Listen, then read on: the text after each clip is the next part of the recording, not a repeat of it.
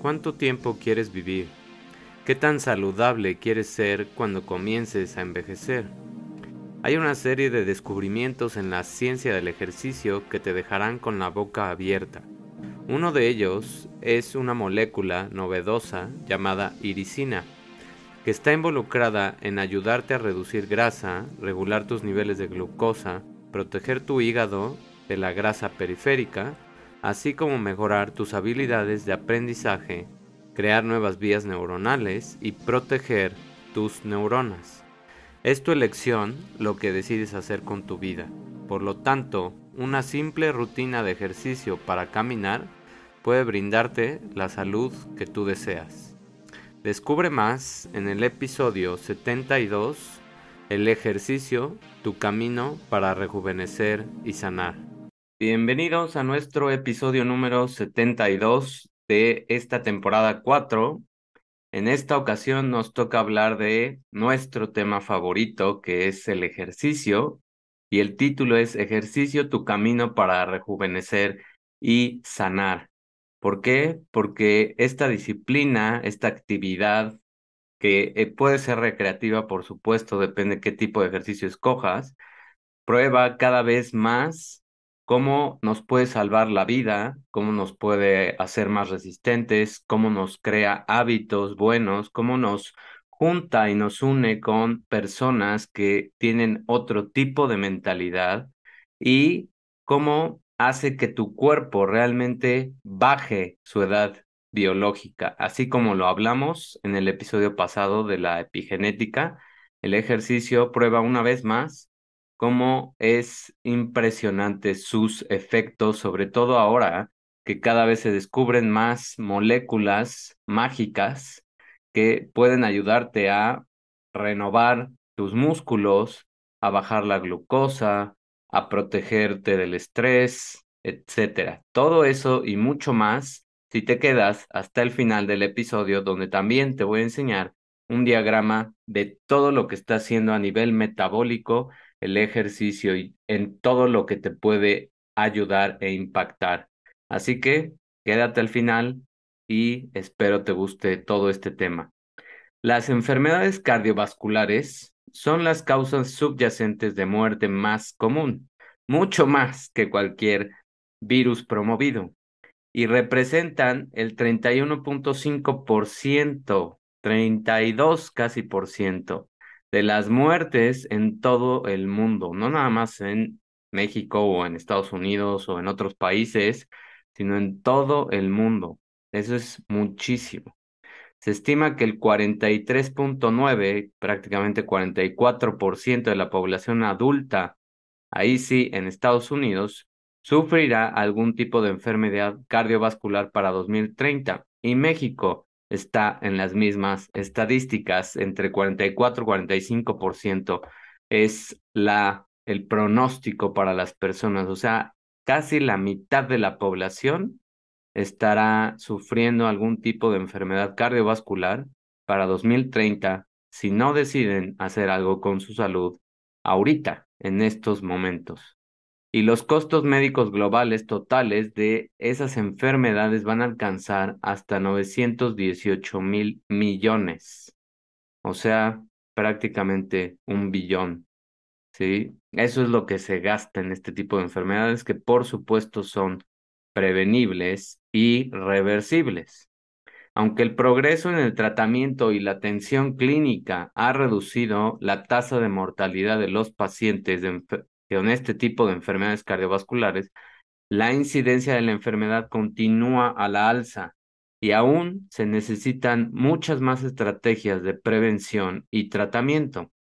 Está muy bien establecido que el ejercicio físico reduce la mortalidad por todas las causas que tengan que ver con enfermedades crónicas y aumenta la longevidad. Esto fue apenas publicado en el 2012, por si pensabas que ya se sabía de muchas más enfermedades.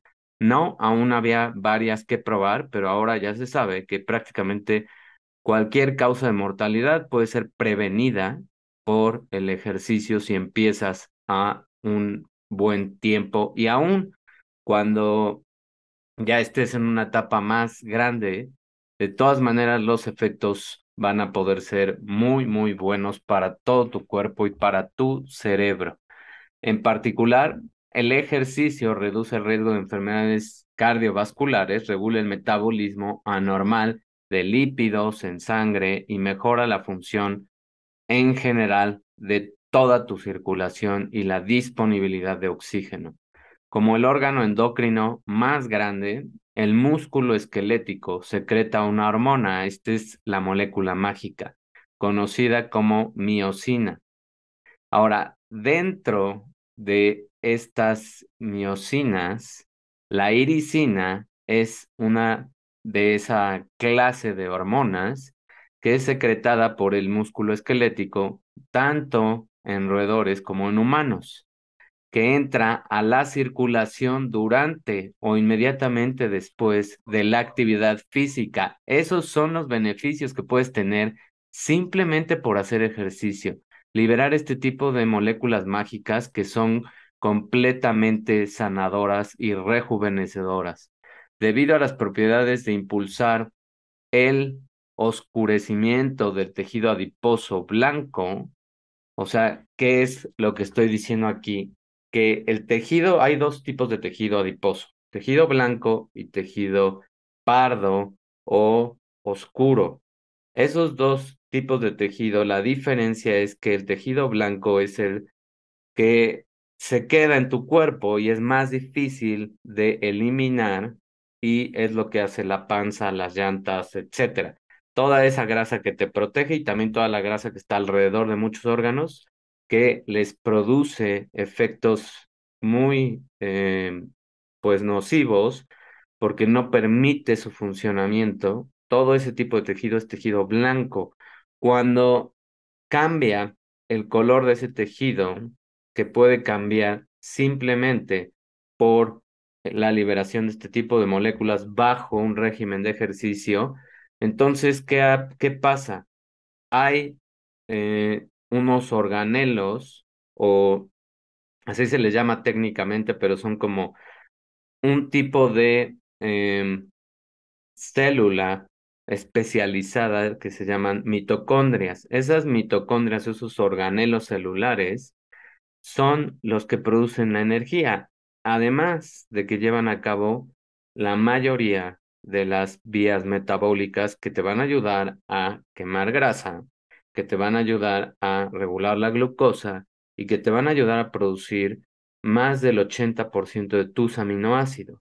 Entonces, es extremadamente importante que tengas más mitocondrias y que ese tejido que está estático y que te está haciendo subir de peso y que simplemente sirve para, entre comillas, manejar la temperatura de tu cuerpo, pues se vaya moviendo hacia un tejido adiposo que sea mucho más funcional, que también tenga esas propiedades de regular la temperatura, pero te ayude a que tenga más mitocondrias y esas mitocondrias te ayuden a todas las múltiples funciones que tienen las mitocondrias, que por cierto, próximamente haré un episodio de ese tipo de células porque son impresionantemente mágicas. Entonces, además de que cambia ese tejido blanco a tejido pardo o tejido oscuro, como lo quieras llamar, alivia la resistencia a la insulina. Escuchaste bien, te puede revertir la diabetes tipo 2, que es la que se eh, caracteriza por la resistencia a la insulina.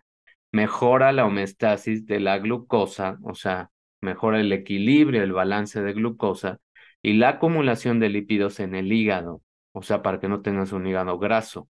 La iricina está emergiendo como una molécula clave para las enfermedades metabólicas y otros trastornos que se mejoran con el ejercicio. Un número creciente de estudios, cada vez más evidencias tenemos de todo esto, muestra que la concentración de iricina circulante en pacientes con algunos tipos de enfermedades cardiovasculares ha cambiado en comparación con las personas normales. En especial se ha demostrado que la aplicación de iricina puede afectar a los procesos patológicos y mejorar el estado patológico de determinadas enfermedades cardiovasculares. Escuchaste bien. Ahora se usa como una molécula que te puede ayudar terapéutica, que te ayuda a mejorar. Y no pienses por el atajo, no digas, bueno, entonces me voy a inyectar la iricina. No, no seas flojo.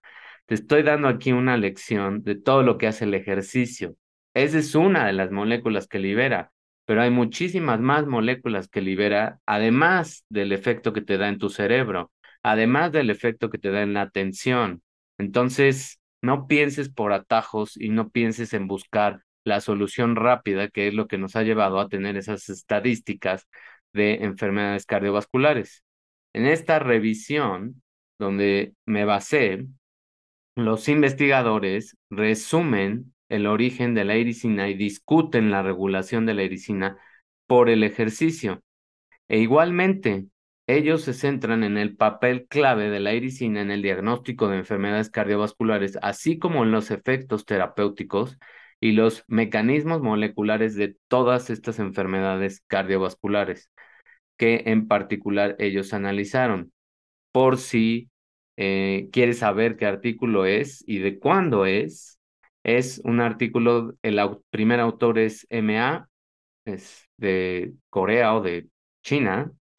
Eh, la, el año es de 2021 y el título es Irisine, a New Code uncovers the relationship of skeletal muscle and cardiovascular health during exercise. Y el journal es Frontiers in Physiology. Esos son los datos del artículo, de todo lo que voy a hablar, una parte, porque usé más artículos, y esas son las enfermedades cardiovasculares que ellos fueron estudiando. En esa revisión, los investigadores hablan de el origen de la ericina y discuten la regulación de esta molécula por el ejercicio. Además, la ericina ahora se sabe ya que es una hormona compuesta por 112 aminoácidos que fue descubierta por primera vez en 2012, o sea, no tiene tanto tiempo.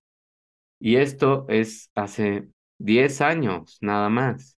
Recibió su nombre por la mensajera griega Iris y tiene una razón de ser ese nombre. Ahorita vamos a ver por qué, porque es un mensajero impresionante que regula y orquestra muchos de los procesos metabólicos. En el trabajo original, en músculos de ratones transgénicos que sobreexpresan el receptor, el coactivador del receptor y gamma activado por un proliferador de peroxisomas 1 alfa. ¿Qué significa todo esto?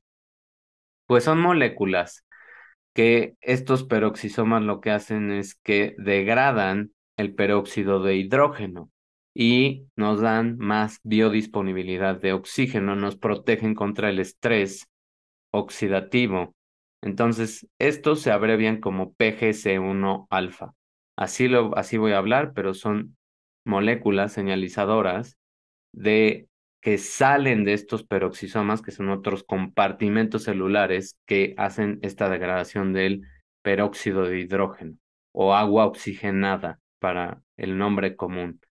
Eso estimula un aumento en la síntesis de una proteína 5 que contiene un dominio de fibronectina. Es otra proteína de las fibras musculares de tipo 3 transmembranal. Estas proteínas que dicen transmembranales son como una antena, como si esta fuera una membrana, esta parte de mi mano, y aquí, esto que sobresale aquí es una proteína, es una antena dentro de las células, y estas proteínas son las que van recibiendo las señales, que pueden ser también algunos receptores, y pueden abrir canales, o sea, es como si yo abriera aquí los dedos, y ahí pasan moléculas, y así se da el transporte de muchas de las moléculas que necesitamos.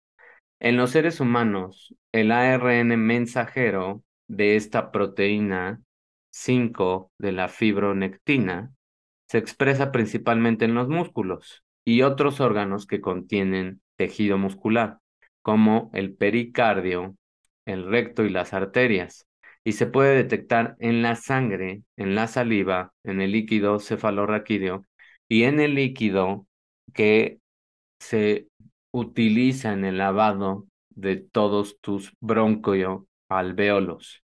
O sea, toda la parte de tus pulmones que van haciendo ese intercambio entre CO2 y oxígeno, ese líquido que está ahí lavando y limpiando es lo que también está compuesto de todas estas proteínas impresionantes. El ARN mensajero está en ese tipo de proteínas. El ARN mensajero es como una primera traducción, lo mencioné en el episodio anterior, de tu DNA. Y si ya lleva ese mensaje es porque va a producir ese tipo de proteína. La masa muscular es el principal predictor de niveles más altos de iricina circulante en humanos y la pérdida de masa muscular relacionada con la edad puede conducir a niveles más bajos de iricina circulante en personas mayores. ¿A partir de cuándo empiezas a perder tejido muscular? A partir de los 35, 40 años, depende obviamente de la cantidad de ejercicio que hiciste, pero tu tejido muscular va a la baja. Entonces, ¿cómo le haces para no perder tanto o tan rápido ese tejido muscular? Pues haciendo ejercicio. ¿Qué tipo de ejercicio? Ejercicio de resistencia, ejercicio de fuerza. O sea, hay que subir la cantidad de ejercicio anaeróbico o ejercicio de este tipo de pesas y de resistencia en las edades de 35 hacia arriba. Y eso es lo que te va a ayudar a tener mucho mejor masa muscular. Entre más masa muscular, además, tu cuerpo se vuelve más hábil para quemar la grasa y pasarla a este tipo de tejido adiposo pardo u oscuro.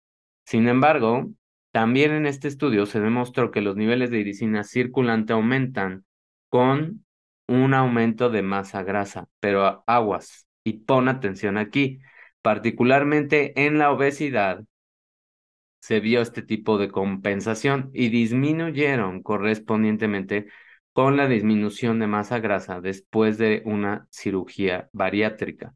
O sea, aquí lo que hace el cuerpo es que compensa el nivel de peso y el nivel de grasa que tienes momentáneamente, pero eso no quiere decir que ahí te vas a quedar en buenos niveles de liberación de esta molécula. Eso quiere decir que lo hace para defenderse de el insulto que es que tú subas de peso, porque ahorita vamos a ver que es un insulto. Y lo vimos también en el episodio pasado.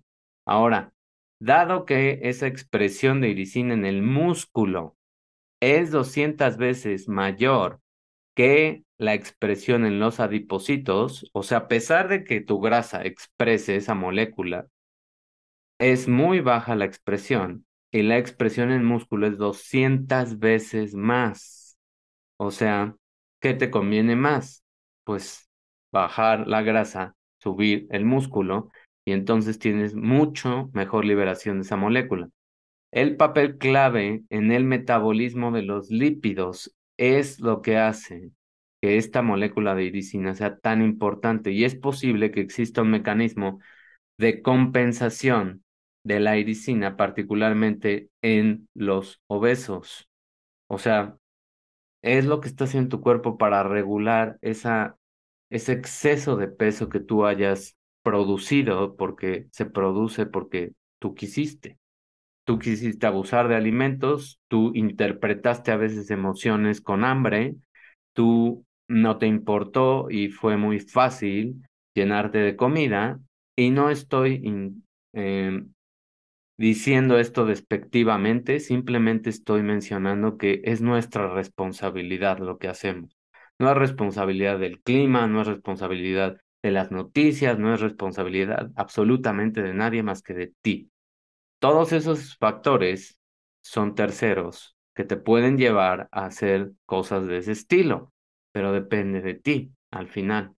Y tú escoges, tú piensas, tú decides. Si no, pues estás a expensas de lo que te digan en las noticias, del estrés, etcétera. Y si comes así y si así te cuidas, pues entonces hacen sentido todas estas estadísticas, ¿no? Un gran número de estudios han demostrado que la iricina tiene un papel potencial en algunas enfermedades metabólicas como la diabetes, la obesidad y participa en la regulación del metabolismo energético. Por supuesto, porque ahorita vamos a ver cómo indirectamente, entre comillas, va a ayudar a que se activen esos niveles del metabolismo energético. Por ejemplo, promueve el escurecimiento del tejido adiposo blanco, aumenta la termogénesis, o sea, produces más temperatura más fácil, reduce la acumulación de lípidos y mantiene la homeostasis o balance de glucosa en el músculo esquelético, en el hígado y en otros órganos. Ahora, con toda esa evidencia, ¿qué pasa en situaciones específicas? El ejercicio agudo, o sea, que lo hagas más frecuente y más cantidad de tiempo, aumenta la concentración de irisina circulante. Ahora, como, como es una miocina, perdón, y es una hormona, la irisina se produce por una contracción muscular del músculo esquelético. Según informes y según todos los datos, las concentraciones de irisina circulante aumentan significativamente cuando el nivel de ATP muscular disminuye y permanece sin cambios, mientras que el nivel de ATP muscular también permanece eh, estable. Eso es lo que hace que aumente significativamente los niveles de iricina. La disminución de ATP, que es un estado de demanda metabólica, puede ser una señal inicial que estimula la secreción de iricina para defender la regulación del ATP o tu energía en los músculos durante el ejercicio. O sea, estás haciendo ejercicio, estás gastando energía, tu cuerpo siente esa pérdida de energía. Para compensar esa pérdida de energía, lo que hace es que libera más iricina y entonces se regula este proceso energético. Eso es lo que pasa, o sea, fíjate qué inteligente es tu cuerpo para que cuando estás haciendo ejercicio y tú estás diciéndole a tu cuerpo, ahorita necesito más, suelta más de esta molécula y ayúdame con toda la parte de mis otras funciones que de todas maneras siguen trabajando. Entonces, todo eso estás haciendo nada más por hacer ejercicio de manera más continua y más tiempo. Una serie de estudios ha demostrado que el ejercicio agudo es un estímulo potencial para promover la secreción de iricina. Se ha informado que las concentraciones de iricina circulantes en adultos jóvenes sanos aumentan significativamente 30 minutos después de un ejercicio agudo. 30 minutos, nada más. Imagínate si haces 40 o 45 y ahí te quedas si quieres, pero empiezas con 30. Significativamente están aumentando. Y entre más joven eres, más vas a producir efectos de reversión o prevención de muchas enfermedades crónicas y cardiovasculares. Además, por ejemplo, una sola carrera aeróbica de 40 minutos puede inducir un aumento de la iricina en suero, tanto en ambientes cálidos, entre 21 a 25 grados, como fríos, menos 5 a 5 grados centígrados. O sea, ya no depende nada más de la temperatura. El aumento de iricina con una carrera aeróbica de 40 minutos puede aumentar bastante. Entonces, una vez que el ejercicio lo vas modificando y ahora empiezas a hacer un ejercicio que ya se conoce mucho en las personas que practican ejercicio y que se llama ejercicio de intervalos de, de alta intensidad.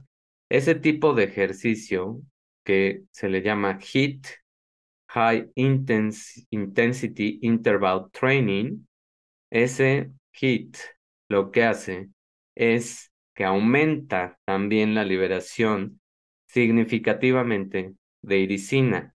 También el ejercicio de intensidad moderada, o sea, no tienes que hacerlo extenuante, y el ejercicio de resistencia. Esos tres tipos de ejercicio aumentan significativamente los niveles de esta hormona, tanto en personas sanas como en pacientes que ya están enfermos con síndrome metabólico que se caracteriza por diabetes, por hipertensión y por obesidad.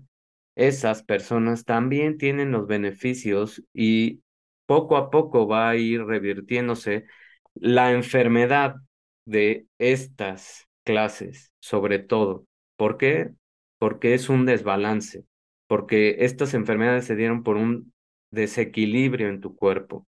Tu cuerpo sabe cómo llegar a la salud otra vez, pero necesita que tú quieras, necesita que tú digas, me comprometo, no necesita que te empastilles, porque tomarte pastillas para alguna de estas enfermedades va a mejorar el síntoma, pero no está mejorando el equilibrio y está desbalanceando mucho más cosas, señales, moléculas y teniendo efectos adversos. Nada más lee, cada que te den una prescripción, cada que te den una pastilla, métete a investigar. Ahorita ya no hay pretexto y la verdad, si no entiendes, ayúdate con alguien que conozcas o pon por ahí las preguntas que tengas y en la medida de lo posible contestaré todo lo que pueda de qué es cada uno de las sustancias activas y vete a los eventos adversos, porque esos son para que los lea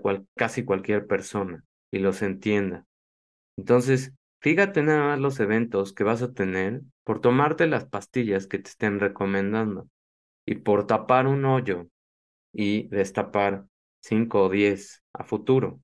Es lo mismo, para que lo entiendas más fácil, cuando tú decides tomarte una pastilla para tratar una enfermedad de este estilo, que ahora ya sabemos que se pueden curar con ejercicio y alimentación y sueño y bajarle un poco al estrés, lo más fácil es ir y pedir las pastillas. Tomarte esas pastillas, lo que hacen, número uno, destruye tu hígado. Número dos, es como cuando hay baches en la calle, que ahorita si vives en la Ciudad de México o en cualquier otra ciudad grande, te das cuenta muy fácil cómo mm, de manera pues apática hacen el trabajo de hacer o tapar hoyos, tapar baches en las calles y nada más avientan tierra o grava que después en menos de un mes o máximo dos meses se vuelve a destapar y cada vez es peor el hoyo. Es lo mismo, es exactamente lo mismo que pasa en tu cuerpo cada que tú dices, ay, no, no voy a hacer ejercicio, no tengo tiempo, pero gastas dos horas en tu celular. Bueno, tómate las pastillas, haz tu tapado de hoyos con grava y en uno, dos, tres meses vas a ver los síntomas. Ya no va a ser un síntoma, ya van a ser dos. Y en dos, tres años van a ser cuatro síntomas y así. Y ya no va a ser una pastilla, van a ser dos o tres. Ese es tu futuro, pero tú lo escoges. Ya lo vimos en la epigenética, ya lo vimos en el episodio pasado, así que revisa los episodios. Como todos saben, los entrenamientos de resistencia pueden mejorar la masa muscular de manera más efectiva que el entrenamiento de resistencia.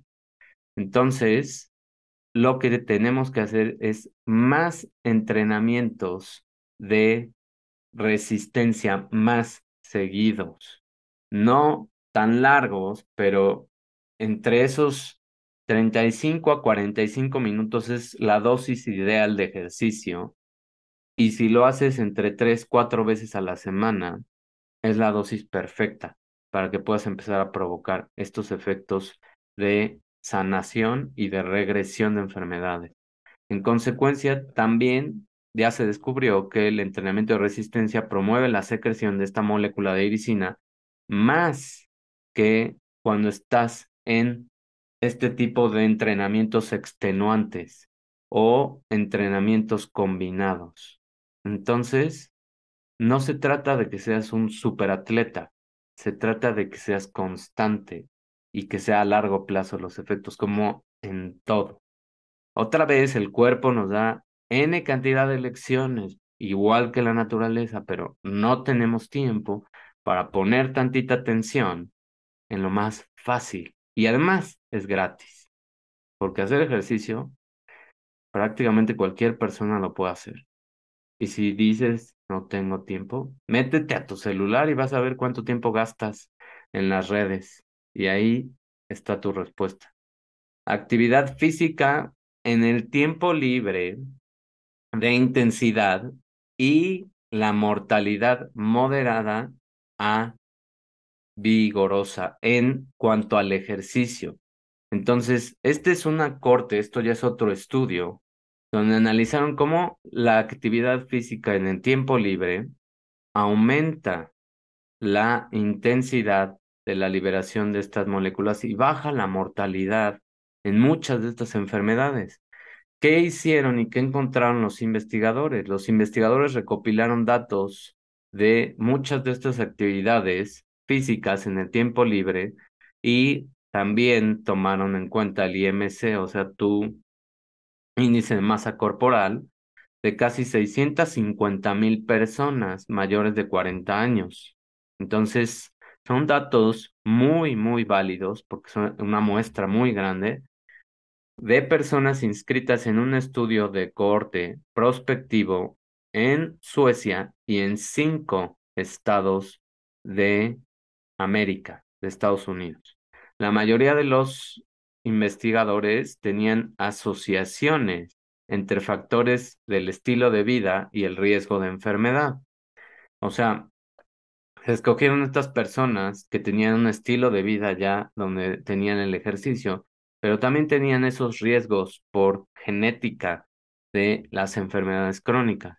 Utilizaron estos y otros datos para calcular la ganancia en esperanza de vida asociada con niveles específicos de actividad física. Fíjate cómo aquí vamos a ver la capacidad que tienes de aumentar tu tiempo de vida sano, no enfermo. Un nivel de actividad física equivalente a una caminata rápida de 75 minutos por semana se asoció con una ganancia de 1.8 años. 75 minutos por semana. 75 minutos por semana son 25 minutos tres días a la semana. Es nada, es absolutamente nada. Ese tiempo por dos años de vida más. Ese es, ahí vamos, viendo las estadísticas. Eso es en ese tipo de actividad. Ser activo y tener un nivel de actividad física igual o superior al mínimo recomendado por la OMS, que es de 150 minutos de una caminata rápida por semana se asoció en un aumento general de la esperanza de vida entre 3.4 a 4.5 años. Ya casi estamos llegando a 5 años de vida aumentados nada más por caminar 30 minutos 5 veces en la semana. O sea, puedes descansar dos días y nada más necesitas caminar rápido 30 minutos los otros 5 días. También se observaron aumentos en la esperanza de vida para las personas de raza negra y exfumadores, grupos para los que antes se tenían muy pocos datos. Ahora ya se tienen más datos de los diferentes tipos raciales y también de personas que fumaron en alguna etapa de su vida y después lo dejan y empiezan a hacer ejercicio. La asociación de actividad física y la esperanza de vida también fue evidente en todos los niveles del IMC, por supuesto, porque empiezas a perder peso y empiezas a comer distinto, tu metabolismo se va regulando. Ser activo y con un peso normal se asoció con una ganancia de 7.2 años. 7 hmm. años de vida, en comparación con ser sedentario y obeso. Clase 2, que no es tanto. Clase 2 es más o menos, para que te des una idea, que estés 10 kilos arriba de tu peso. Ya eso es un obeso clase 2. Bueno, dependiendo de tu estatura, ¿no? Sí tenemos que ver la estatura, pero más o menos una persona que ya está pasada de peso por 10 kilos ya puede entrar a una clasificación de obeso 2. Entonces, aguas, aguas, porque esa es una persona que va a vivir siete años menos. Sin embargo, ser inactivo pero con un peso normal se asoció con tres años menos de vida en comparación con ser activo pero obeso clase 1. O sea, si tienes obesidad ya de clase 1, más o menos 5 a 7 kilos de sobrepeso, dependiendo de tu estatura, fíjate lo que estoy diciendo. Calcula el IMC y búscalo en internet. Ahí si no te voy a dar la fórmula, búscalo en internet para que hagas algo también por ti y sepas calcularlo. Y nada más necesitas tu estatura y tu peso. Lo calculas, es más, automáticamente nada más lo pones ahí seguramente y ya, te lo saca. Cuando saques ese IMC, si estás arriba de 35 del IMC, eres obeso clase 2. Obeso clase 1 es entre 30 y 34.9. Tú calcúlalo. Una persona normal, pero que no hace ejercicio, tiene tres años menos que una persona que tiene obesidad 1, pero hace ejercicio. Tú decides. Entonces no hay pretextos. Ahora, ¿qué significan todos estos hallazgos? Estos hallazgos están sugiriendo que con la participación en actividades físicas, en tu tiempo libre, que deberías de tener tiempo libre, incluso por debajo de un nivel recomendado, se asocia con un riesgo reducido de mortalidad en comparación con actividades físicas que no están haciéndolas de manera constante por decir, no tengo tiempo. Ese resultado puede ayudar a convencer a las personas que actualmente están inactivas. ¿Te estoy convenciendo o no? Si no te convencí, pues síguele con los medicamentos, haciendo rico a las farmacéuticas y pues ya tú me dirás qué pasa después. Entonces, actualmente todas esas personas inactivas que sí las logré convencer, que sí moví algo para que dijeran, no, ya me voy a activar, ya no voy a perder tanto tiempo viendo tonterías en las redes sociales o escuchando noticias y mejor me voy a salir a caminar. Entonces, nada más con eso, vas a tener beneficios en tu salud, en la cantidad de vida que vas a tener y vida sana, aún cuando no estés perdiendo peso, aún cuando te falte ese plus o esa cereza del pastel. Y los hallazgos también sugieren que la actividad física en esos niveles recomendados o superiores, que no es tanto, puede aumentar aún más tu longevidad sano y que la falta de actividad física en el tiempo que tengas puede reducir notablemente tu esperanza de vida cuando se combina con la obesidad. Más hoy. Más hoy, ¿por qué? Por toda la eh, temporada que vivimos de infecciones con ese tipo de virus que lastima impresionantemente todo tu metabolismo, todas tus células, tu cerebro, etcétera. Tiene muchos efectos, pero tiene efectos para las personas que no hacen nada, que siguen en el mismo canal de tomar tomar pastillas y no hacer nada. Las personas que hacen ejercicio pueden revertir todos los efectos secundarios que haya tenido ese virus, independientemente de si decidiste o no decidiste ponerte tu, em, ¿cómo se llama?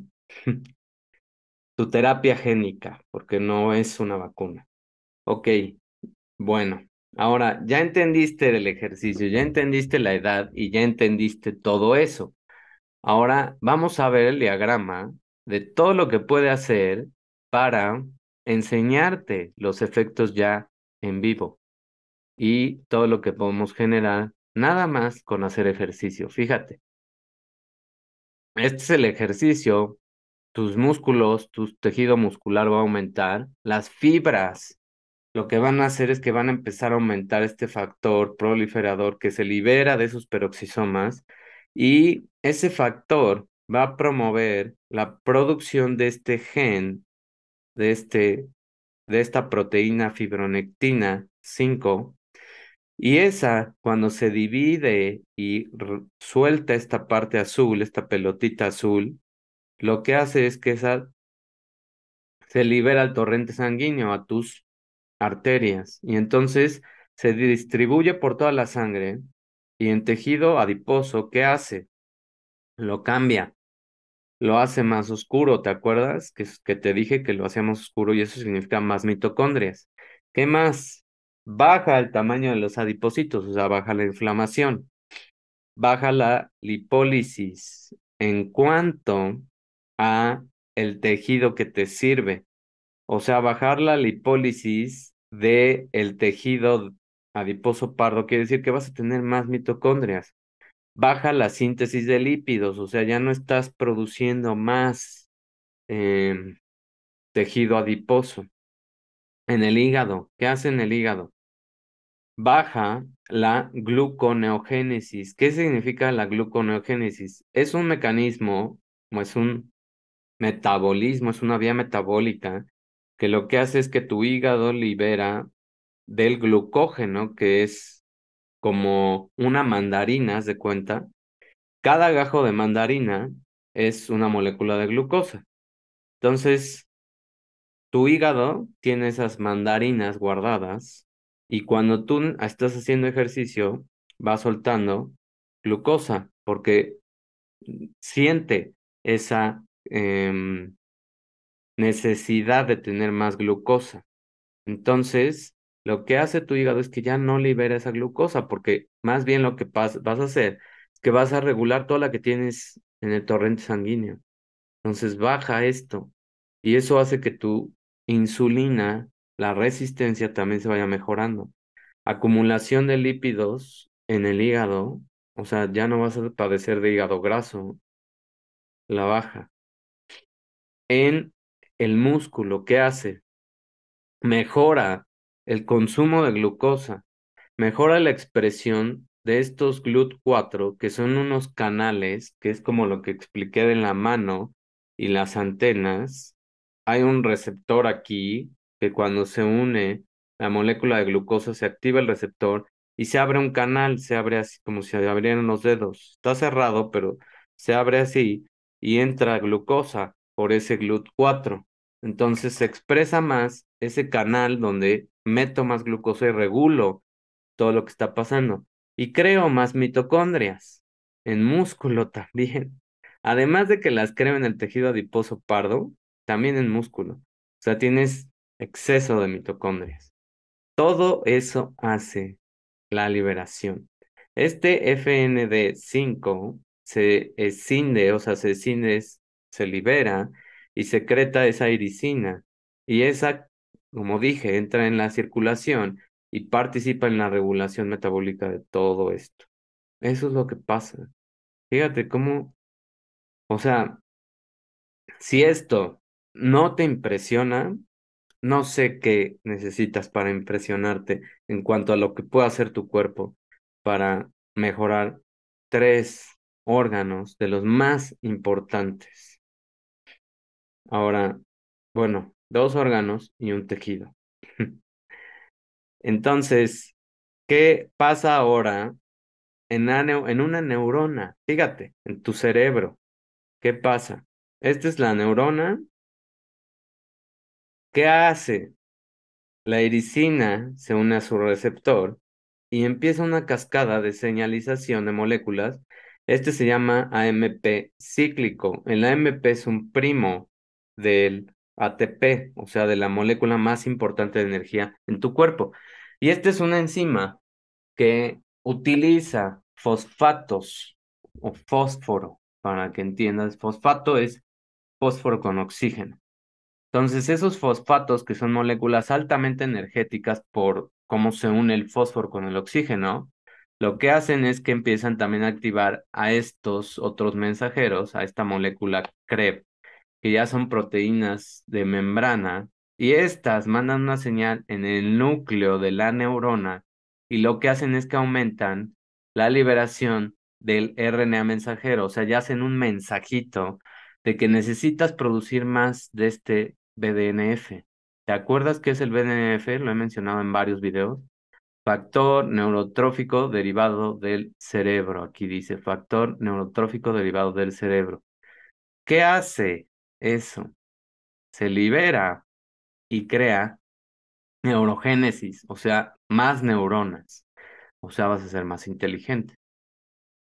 Plasticidad sináptica, ¿qué es eso?